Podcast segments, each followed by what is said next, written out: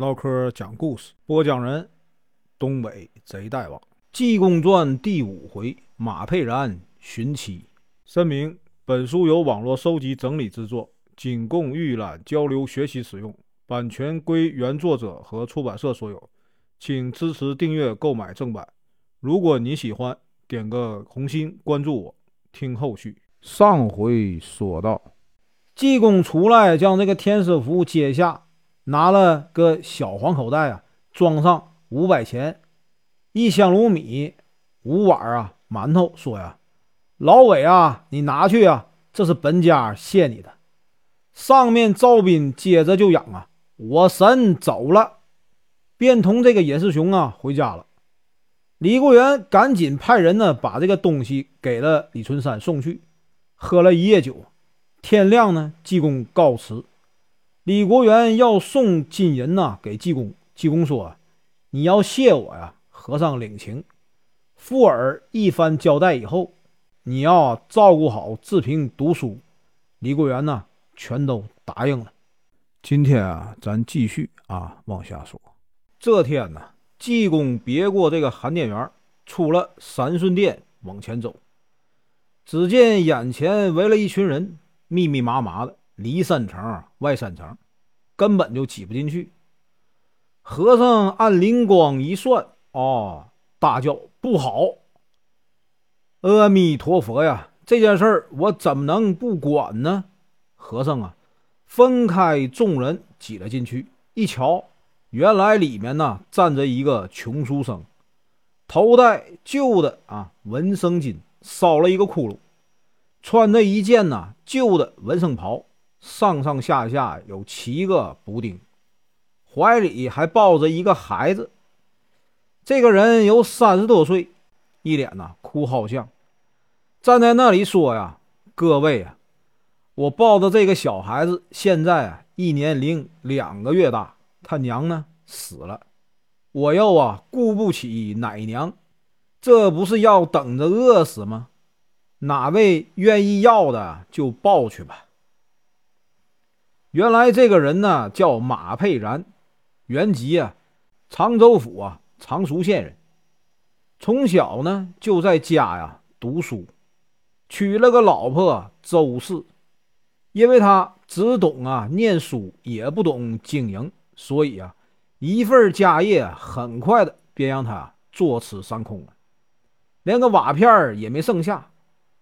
生活所迫，马佩然带着妻子、孩子逃难的来到了临安，住在哪儿呢？住在钱塘关外啊，吴伯州家里。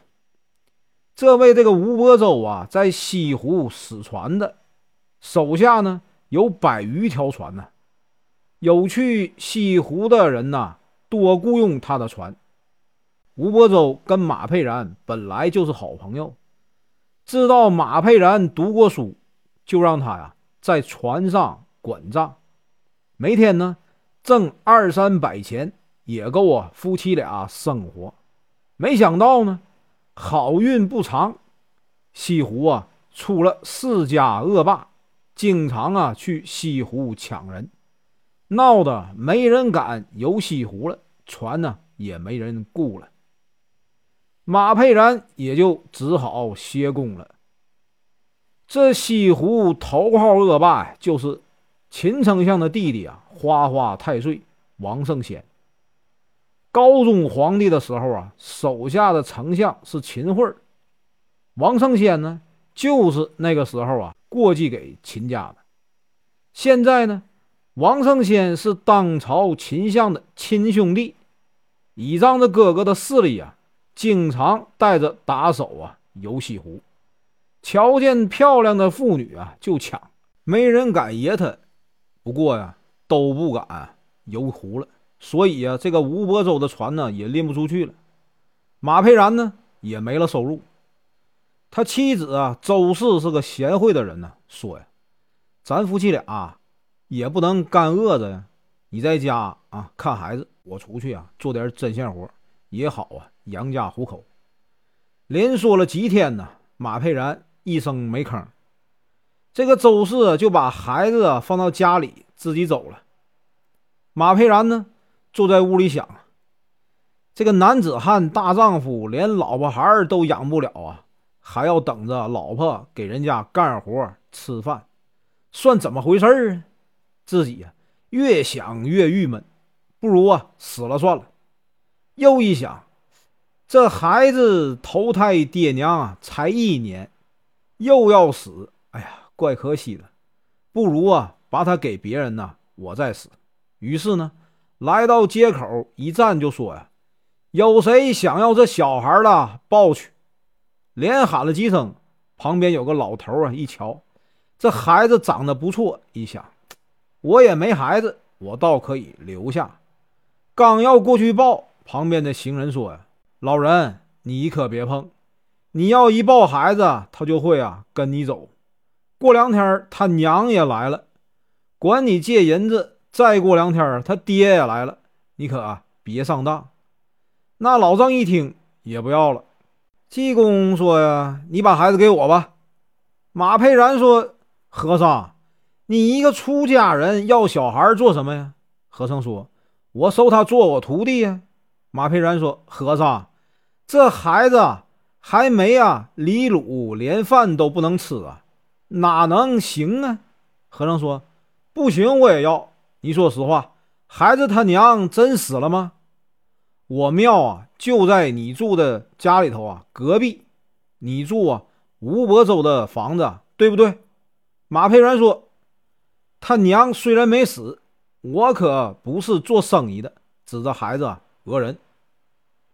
和尚说：“我知道，你跟我走吧，我带你呀去找你妻子，让你们见面，给你找点事儿做。”马佩然一听，忙问：“和尚宝刹在哪儿啊？怎么称呼？”和尚呢，一一说了，带着这个马佩然呢往前走。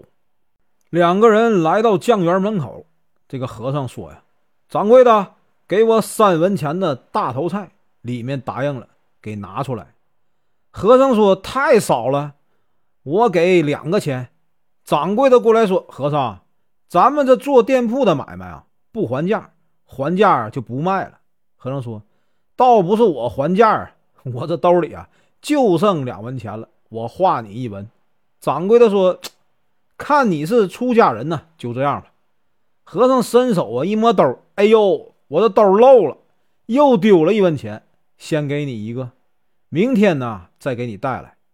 说完呢，来到对过了青菜摊，和尚说：“呀，掌柜的。”给我一钱算。掌柜的说：“一文一头，拿一头蒜呢，给这个和尚。和尚给了一文钱，接过蒜看了一眼。掌柜的，一文钱一头蒜，你还给我一头烂的，给换换吧。”掌柜的又拿出一头啊，给和尚。和尚也没把烂的还给他，用一文钱呢买了两头蒜。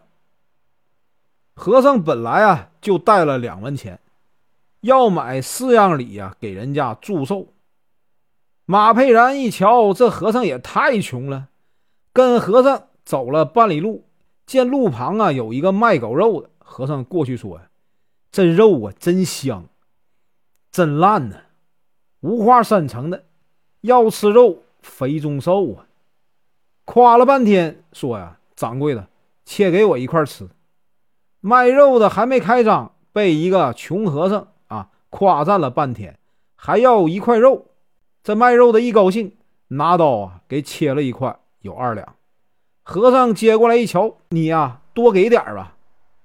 卖狗肉的说：“你没够啊。”和尚说：“哎，不是我没够，合着你要不给添，连这块人情啊也没了，人情做到底吧。”卖狗肉的又切了一块给他，和尚一文钱没花，白得了两块狗肉。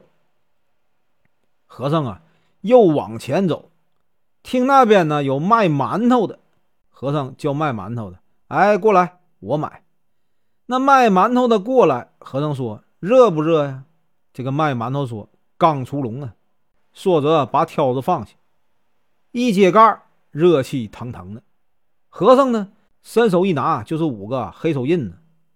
和尚刚往嘴里咬啊，赶紧扔下说：“哎呀，我忘了没带钱，可不敢吃啊。卖馒头瞧了来气，这馒头算是卖不出去了，又是牙印儿啊，唾沫，又是黑手印心想：我有心呐，生气。这刚出来，他又是个出家人，哎，愣了半天，哎，得了，这馒头就算扔了，认了晦气。和尚说：“你既然要扔啊，还不如给我呢，我明天碰见你呢，也会带了钱呢还给你。”卖馒头的说：“哎，拿走吧。”和尚揣着馒头，带着马佩然呢，来到凤山街，见路北的大门啊，张灯结彩，车水马龙。这家啊是临安城的首富，姓郑啊，名雄，人称铁面大王。今天呢，给老太太做寿，临安的这个绅士啊、财主啊都来祝寿。和尚来到门前，对这个马佩然呢小心嘱咐一番，说呀：“在这里等着，一定啊会有机缘出现。”马佩然呢点头。和尚上了台阶，说呀：“辛苦众位啦。”从门房出来一个家人，只见呢是一个要饭的穷和尚。别说和尚，你来早了，还没开席呢。你去逛一圈再来呗。济公说：“你胡说！我知道今天呢老太太生日，特地呀买了四样礼来拜寿的。”家人一听，心想：“我家大善人向来啊最爱施舍呀，挥金如土，仗义疏财。”遇见这个穷苦人呐，一定会周济。也许我们大善人对他啊有好处，他知道啊。今天老太太寿辰，要来啊报答报答，我可不能小瞧了他。穷人也有一份心呢，或许啊知道老太太爱吃什么，买点什么。也许呢送这个桃面点心酒席呀。想完便说：“和尚。”你在哪个庙里呀？和尚说：“我在天隐寺小庙出家。”管家说：“你的礼物啊，是自己带来呀，还是随后啊行人挑来呢？”和尚说：“我随身带来。”家人说：“你把礼物拿来，我给你啊回禀账房去。”和尚从这个啊袍袖里拿出一个馒头、两头蒜、两头咸菜、两块狗肉，递给这个管家。和尚说：“给老太太吃狗肉啊，就算半；吃馒头就咸菜。”家人一瞧，赌气的给扔到地上，说：“哎，你快走，别跑来给我们呢搅局。”刚扔到地上，过来两只狗啊，就给吃了。和尚赶紧轰开：“哎，花脖四眼，你们两个给吃了，老太太吃什么呀？”和尚捡起来说：“哎呀，你不给回禀，我自己喊。”大声喊道：“送礼来了！”拿手抓住就往里扔啊！大家看见了，都说：“这和尚啊，疯子，都别管他。”本文结束，感谢观看，请听后续。